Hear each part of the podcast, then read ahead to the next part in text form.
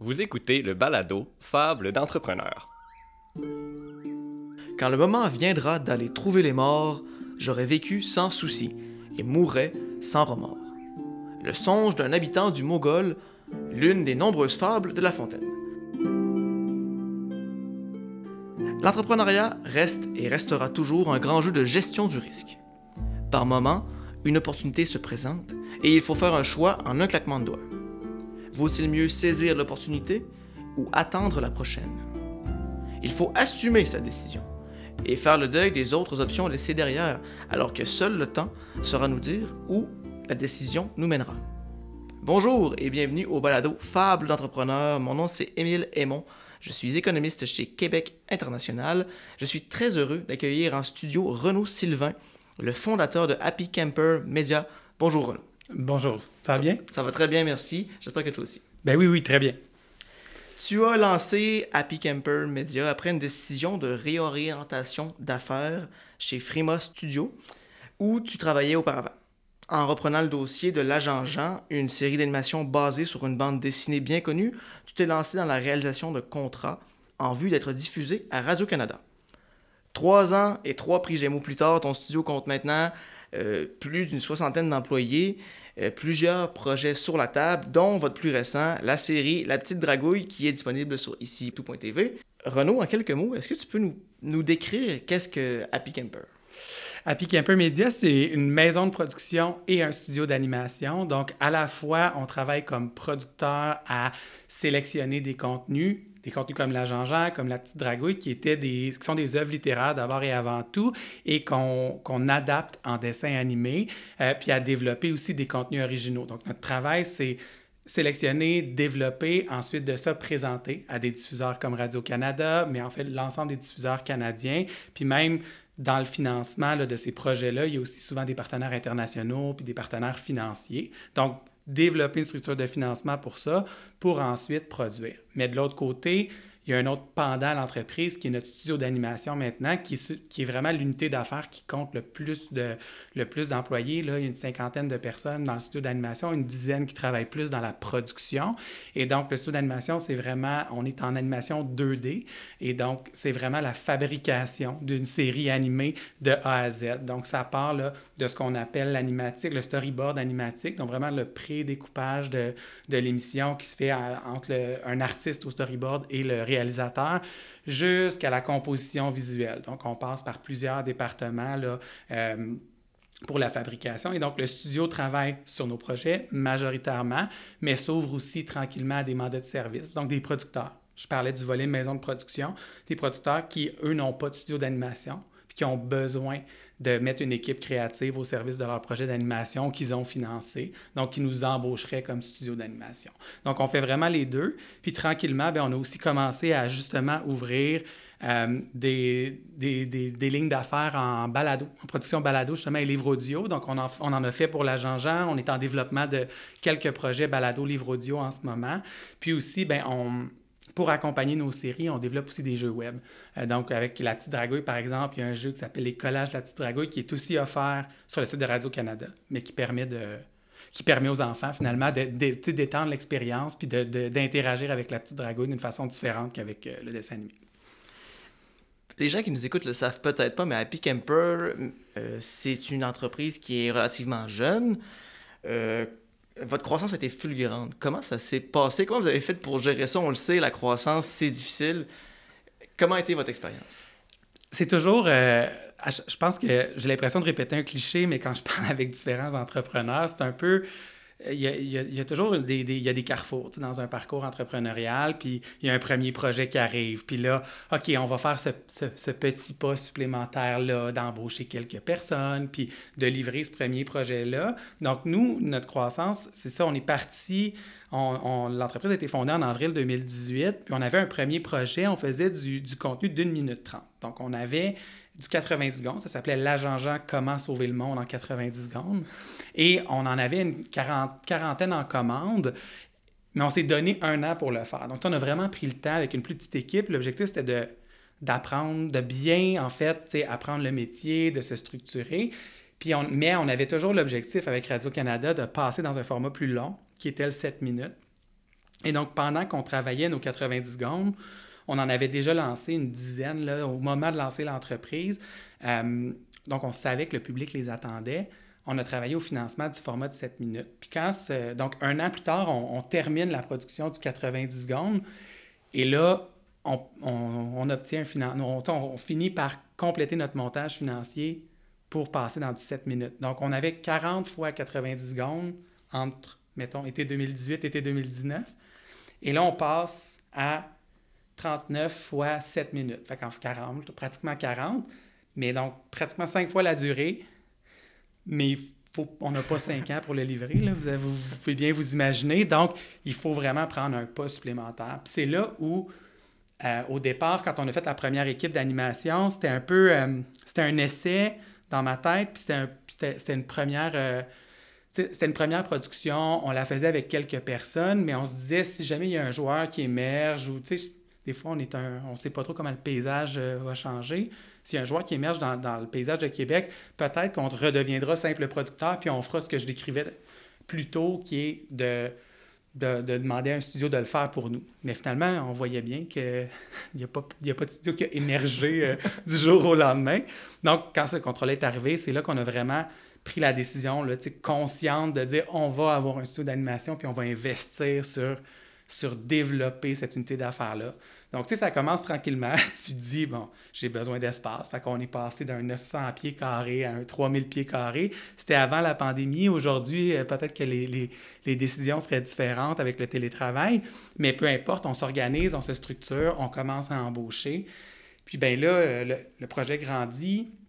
Puis pendant qu'on est en train de faire le premier 39 euh, fois 7 minutes, ben là, on continue, nous, à avancer, puis les partenaires nous disent oui, oui, tu sais, c'est intéressant, ça fonctionne, donc on en veut plus. Donc là, il y a eu un autre contrat, un autre. Euh, je pense qu'on est passé à 4. Ça, cumulatif, on est rendu à 80 épisodes. Donc là, il a fallu, il a fallu se dire OK, on, se, on s'engage. Au départ, on gérait ça, les producteurs en direct, le studio. Là, on a engagé une direction de studio. Fait qu'il y a des moments comme ça où tu te dis si je ne, mets, si je ne fais pas un investissement en amont, si je n'investis pas sur une personne clé qui va venir me donner des conditions de réussite, quand tu allé chercher euh, directrice de studio, Sarah, qui vient de l'animation, qui a vraiment structuré là, les, les, processus de travail de manière beaucoup plus, euh, beaucoup plus euh, efficiente parce qu'elle vient de ce monde-là, elle le connaît mieux que, mieux que moi aujourd'hui. puis après ça, dans, puis là, ben, est arrivé un projet comme La Petite Dragouille. Fait que là, on est passé de un à du multiprojet. Fait que pour la petite histoire, quand on est rentré en. Quand la COVID est arrivée, on était une vingtaine. Puis c'était un peu la. C'était le carrefour, encore une fois, je parle de carrefour, là. C'était le carrefour, ça rencontrait vraiment. Ce qu'on appelle en, très mauvais français le ramp-up, c'est-à-dire la, la, prise de vélocité du projet. Donc, c'était le début de notre gros projet de 7 minutes. Fait qu'on était en plein recrutement, en pleine croissance. Fait que, on est rentré en pandémie à 20, puis aujourd'hui, on est plus qu'une soixantaine. En tout cas, à voir, à suivre votre parcours, ça se passe très bien jusqu'à maintenant. Donc, euh, Merci. Oui, ben c'est, ça se passe bien avec avec plein de défis comme dans n'importe quelle entreprise. Euh, c'est pas parfait. Il y, a des, il y a des moments où on fait un pas en avant, deux en arrière, parce que, oups, on pensait que tel telle méthodologie de production, telle manière de travailler fonctionnerait. Euh, des fois, c'est les, les, gens dans le studio qui nous disent Ah, ça, c'est peut-être plus compliqué que vous pensiez. Ah, OK, on va se réajuster. Fait qu'il faut être à l'écoute, je pense. Puis, euh, puis là, ben, puis c'est ça. Puis en même temps, dans, dans notre croissance à nous, il est arrivé une pandémie euh, qui a rajouté un niveau de complexité, surtout dans les premiers mois une complexité au niveau de la communication, du travail créatif. On avait l'habitude de se retrouver dans des salles de réunion autour d'une table à échanger des idées ou, moi, je me levais, j'allais dans le studio poser des questions quand je visionnais quelque chose puis que je comprenais pas. Là, c'est sûr qu'à distance, c'est un petit peu plus... Ça, a été un peu plus complexe au début. On a trouvé des nouveaux mécanismes aujourd'hui, là.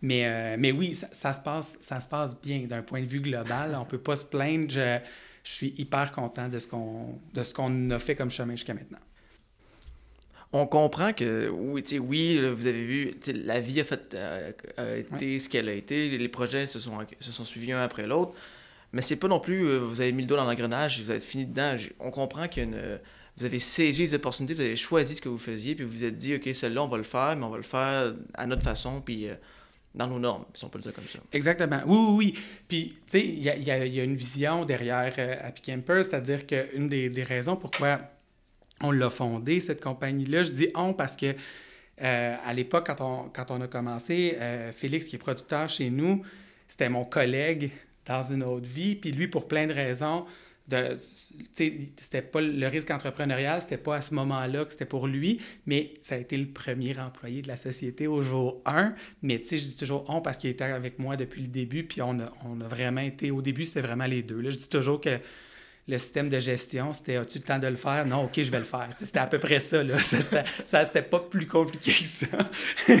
Mais au fur et à mesure, ça a grandi, grandi, grandi. Mais tout ça pour dire que quand on l'a lancé, c'était aussi de se dire euh, moi, j'avais vraiment comme objectif, on avait entre les mains un projet comme l'Agent Jean. L'Agent Jean, c'est un, un, immense succès d'édition.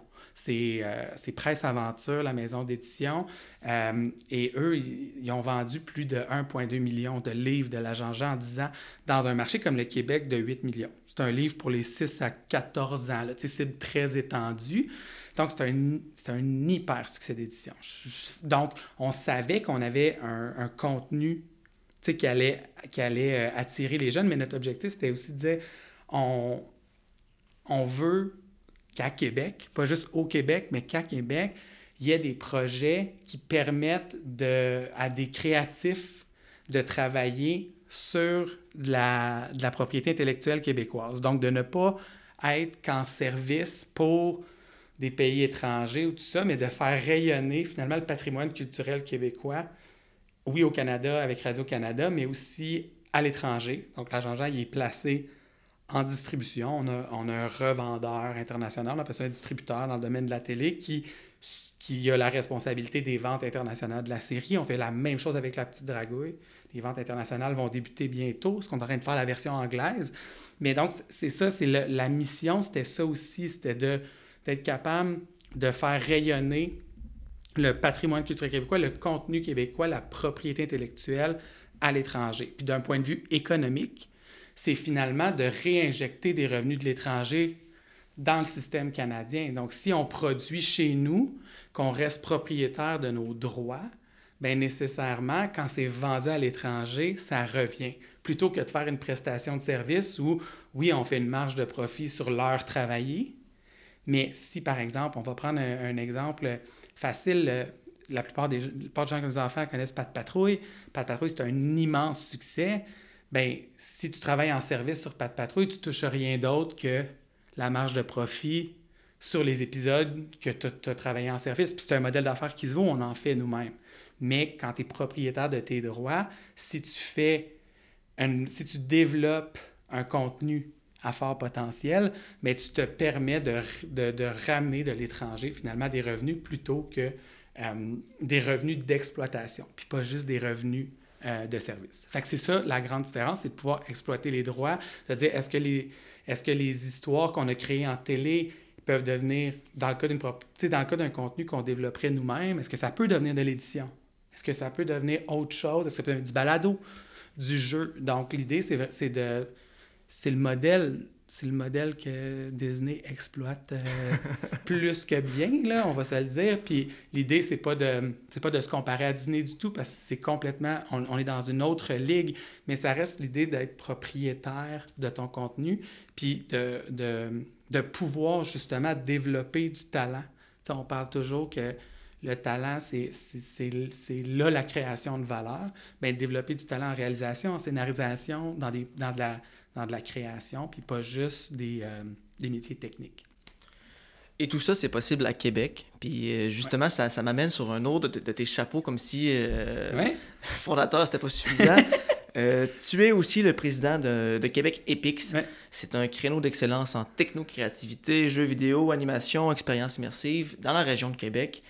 tu connais, comme tu l'as très bien démontré, très bien l'écosystème de Québec. Je voulais savoir, on comprend que c'est dans votre mission chez Happy Camper Media, mais à quel point l'écosystème de Québec est une force pour votre entreprise?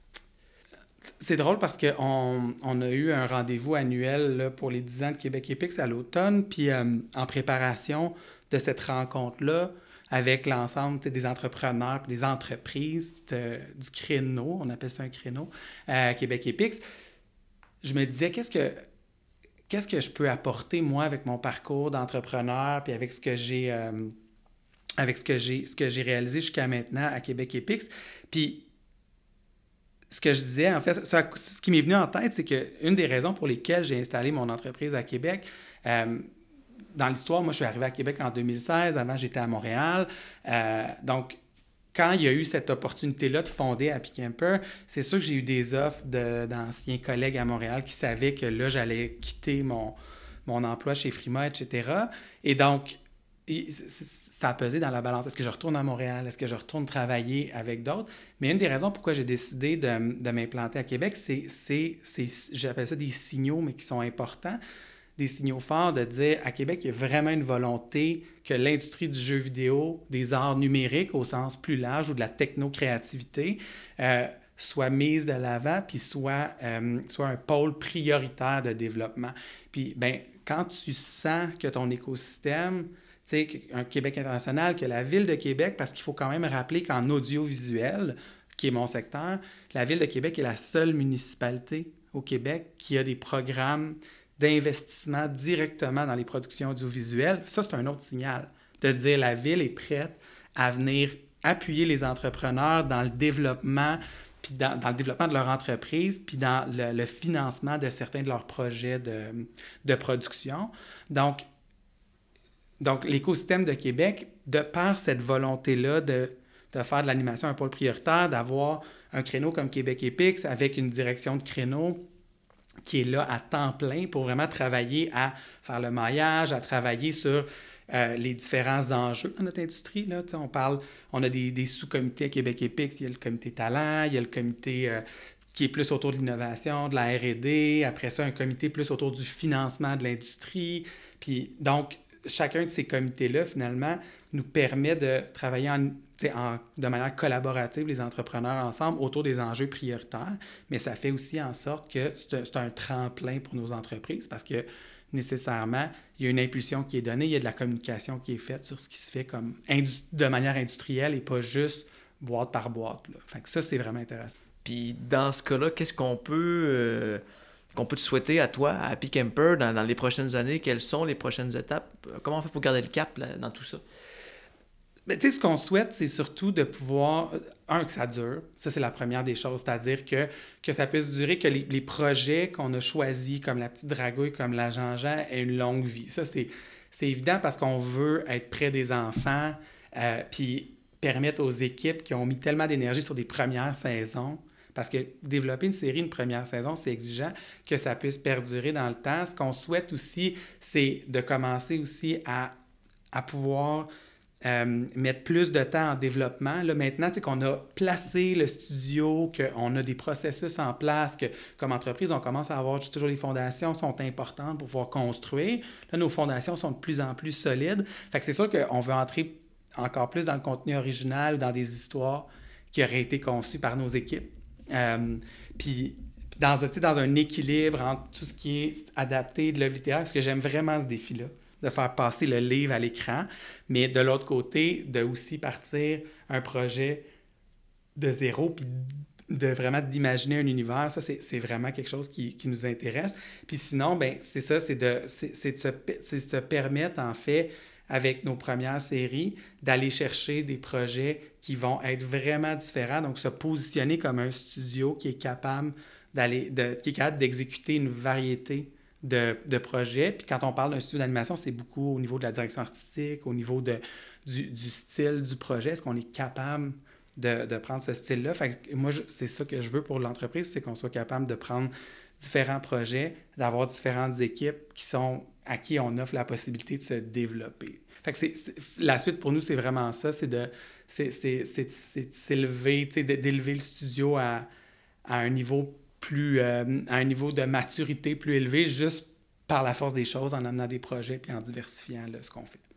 Les gens qui nous écoutent ne le voient pas. Moi, j'ai la chance de le voir. Tu es passionné, ça c'est clair. Ils doivent, l'entendre, j'en suis certain. Puis j'ai envie de te poser la question sur ton parcours plus personnel à toi. comment, euh, comment est-ce que tu as eu l'appel de, de, de, l'entrepreneuriat? De... Comment tu t'es lancé dans toute cette aventure-là? Euh, naïvement, ça c'est la première réponse. mais moi, en fait, pour faire euh, un retour en arrière un petit peu, j'ai commencé ma carrière dans le domaine municipal. Donc, tu sais, c'est complètement, complètement différent. Mais j'avais fait mon bac en animation culturelle, donc j'ai toujours été près de la jeunesse. Je, je m'occupais de tous les services aux adolescents, euh, puis toute la, la programme, puis tout le volet culturel des services adolescents pour une municipalité de la, de la Couronne Nord de Montréal. J'ai fait ça pendant cinq ans. Euh, on a développé un concours euh, de chansons, on, a développé, on avait des murs de graffiti légaux, on avait un, un centre de loisirs pour jeunes. Donc, j'ai toujours été près de la jeunesse, puis aussi des arts, du monde des arts, du milieu de la culture. Après ces cinq années-là, j'ai eu envie de, de peut-être accéder à des postes de gestion, c'est quelque chose qui m'intéressait. Donc, je suis parti à HEC Montréal. Puis, en pensant que j'allais retourner dans le milieu municipal ou entrer peut-être plus dans la fonction publique, parce que c'est ce que j'avais connu. Euh, mais j'ai rencontré dans mon parcours un professeur qui, lui, avait une spécialisation en accompagnement des entrepreneurs. Fait j'ai commencé à travailler avec lui sur différents projets de recherche sur ce qu'on appelle les dispositifs d'accompagnement des entrepreneurs, puis quelles sont les meilleures stratégies pour assurer le succès des entreprises, un peu à l'image de ce que fait Québec Epix finalement, des différents dispositifs, des créneaux, des, des, euh, des organismes d'accompagnement spécialisés, du coaching. C'est sûr que dès, dès ce moment-là, je me suis intéressé à l'entrepreneuriat. Puis après ça, j'ai travaillé dans une start-up euh, à Montréal qui avait été, entre autres, euh, qui avait été sélectionnée par la Fondation. À l'époque, ça s'appelait Fondation Montréal Link, je pense encore ça le nom. Donc, et là, eux développaient une application mobile événementielle, du marketing numérique. Donc là, c'est là où je me suis intéressé plus à tout ce qui était le numérique, le marketing, ce qui est ce qui ce qui est le, ce qui ce qui m'a amené en fait chez Frima. Euh, euh, en jeu vidéo, mais en fait, Frima voulait, justement, avait à l'époque une première série là, euh, originale en production. Et donc, il y avait un poste là, de, disponible pour s'occuper vraiment du, c'est ça, de la, de la, distribution, de la représentation finalement des projets d'animation sur les marchés internationaux.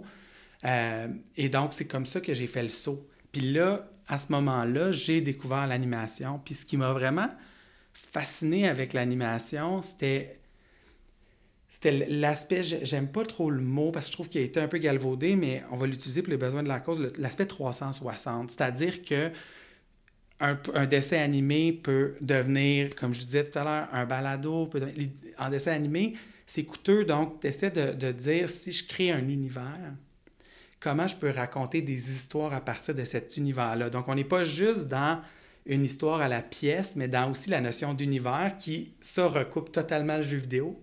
C'est la même, même chose. Euh, donc, c'était cet aspect-là d'univers. Puis après ça, ben, dans ma spécialisation aussi à, à HEC, j'avais travaillé beaucoup sur les modèles d'affaires innovants. Puis la télévision, la production télévisuelle cinématographique, c'est quand même... Euh, c'est un monde qui, a ses propres normes, ses propres codes. C'est pas, euh, c'est pas un modèle d'affaires classique, mais j'y voyais quand même un défi, de trouver des, des, pas seulement des manières alternatives, mais en tout cas d'être créatif dans comment on pouvait faire des montages financiers pour réussir à, réussir à amener, comme je disais, le Québec à l'international, puis à financer nos propres productions, puis à ne pas toujours dépendre euh, de, d'un système de coproduction c'est super la C'est se donner les moyens, en fait, d'aller plus loin. D'aller plus loin, exact. Puis donc, c'est ce que j'aimais de l'animation. Euh, puis la jeunesse, j'ai toujours aimé ça. Fait que le, contenu jeunesse, je trouvais qu'il y avait là, avec l'animation, quelque chose d'hyper pertinent. On a besoin d'offrir du contenu à, à, la jeunesse. On le voit, des contenus de qualité.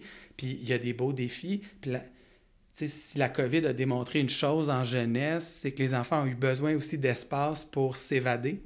Euh, puis le, le, contenu qu'on fait, il peut servir aussi à ça. Il y a, il y a, des valeurs, il y a de l'éducatif, mais il y a aussi divertir, puis au sens de quand il y a des moments plus difficiles, pouvoir s'évader.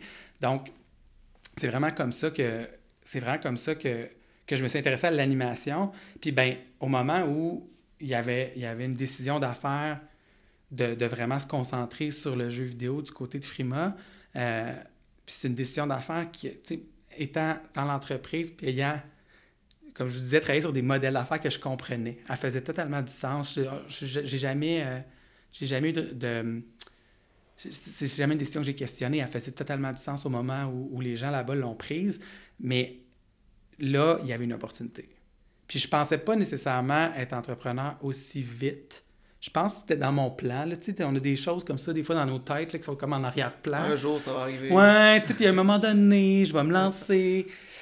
Mais là, il y avait le projet qui était celui de la Jean-Jean, que j'aimais beaucoup, je m'étais beaucoup investi. Il y avait le fait aussi que c'est ça, cette, euh, des- des, gens à Montréal qui disaient Veux-tu revenir? Fait y avait un choix aussi de vie que j'avais à faire à ce moment-là. Mais je regardais l'équipe avec qui je travaillais, je parlais de Félix, etc. Euh, puis aujourd'hui, j'ai plein de collègues qui étaient dans notre équipe chez Frima qui, sont, qui ont fini par revenir chez nous, puis on s'est comme retrouvés. Euh, mais c'est ça, c'est-. Il y avait, il y avait le milieu de Québec, il y avait l'équipe qui était là, il y avait le projet. Puis ça faisait déjà presque deux ans que j'étais à Québec. J'avais comme. J'étais fier qu'on ait amené un projet comme celui de la Jean-Jean à Québec, qu'on qu'on soit capable de le faire ici à 100% Tu sais, quand je parlais d'avoir une équipe créative au complet. Fait que c'est ça qui a fait que je me suis lancé en entrepreneuriat, mais bien naïvement, c'est ça. Moi, je pensais qu'on serait une petite maison de production, qu'on serait 4-5, on donnerait, euh, on donnerait des contrats à d'autres, puis ça serait bien relax. C'est pas ça qui est arrivé du tout, pour le mieux aujourd'hui, mais... Fait, fait que oui, tu sais, tu, tu, tu te lances, mais tu sais jamais complètement ce qui va arriver. Mais je pense qu'aujourd'hui, je, je commence à... Ça fait quatre ans, tu sais, j'ai un tempérament où j'aime ça. J'aime, j'aime quand il y a du volume, j'aime quand il y a des défis. Puis c'est pas... euh, y a- y a- il y a des choses qui m'empêchent de dormir la nuit, mais le stress entrepreneurial, c'est plus un moteur qu'un, qu'un élément de stress. Fait que dans ce sens-là, je pense que ça confirme que c'est quand même, euh, quand même quelque chose que j'apprécie. Et si tu te croisais il y a 5-6 ans, puis euh, en fait, il y a 4 ans avant de commencer Ouais. Happy Camper Media, si tu avais un élément ou deux à te dire, que, ou un conseil, lequel ça serait? Je pense que je me dirais surtout de, des- de, de prendre moins de temps avant de faire des, avant de prendre des décisions audacieuses. Tu sais, je parlais de l'idée d'embaucher Sarah, notre directrice de studio. Euh, ça m'a pris quelques mois. Je le savais en dedans de moi qu'il fallait qu'on fasse cet investissement-là, mais tu commences, les finances sont serrées, tu... mais finalement, on a gagné tellement de temps une fois qu'elle est arrivée parce que ça roulait plus vite, c'était plus efficace. Fait je, je- puis pas... On était serré, mais on n'était pas, euh, je veux dire, on n'était pas au bord du précipice à payer, euh, à payer tout le monde à la scène près, là. On avait un peu de liquidité, mais ça restait une jeune entreprise euh, qui commençait, puis qui, fait, qui venait de déménager, puis s'augmenter ses frais fixes et tout. Fait il reste que... Donc, je pense que c'est ça, les décisions audacieuses, celles qui semblent coûteuses, parce qu'ils sont un investissement, sont souvent les meilleures parce que, tu sais, ben en fait, que tu peux repousser parce qu'elles te semblent coûteuses au départ, c'est souvent de l'investissement finalement pour accélérer ta croissance.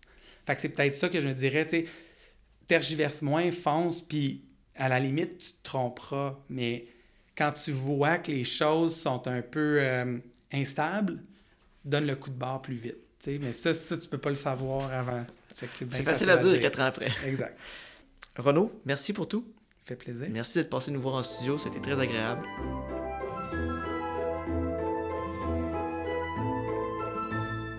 Les décisions audacieuses, mais réfléchies, sont bien souvent les meilleures pour accélérer la croissance d'une entreprise. Voilà ce qu'on peut retenir du parcours de Renaud et de son studio d'animation Happy Camper Media. Vous aussi, vous avez un projet d'affaires qui vous trotte dans la tête, mais vous auriez besoin d'un coup de pouce pour aller plus loin, faites appel à notre équipe. Les conseillers de Québec International se feront un plaisir de vous aider. La réalisation de cet épisode du balado Fable d'entrepreneurs a été rendue possible grâce à la contribution de mes collègues Gabriel Théberge et Amélia Grenier. Merci à tous les deux. Merci également à nouveau à Renaud Sylvain d'être venu nous parler de Happy Camper Media et de son parcours. Finalement, merci à vous, chers auditeurs, de nous avoir suivis tout au long de cette deuxième saison de Fables d'entrepreneurs et à la prochaine.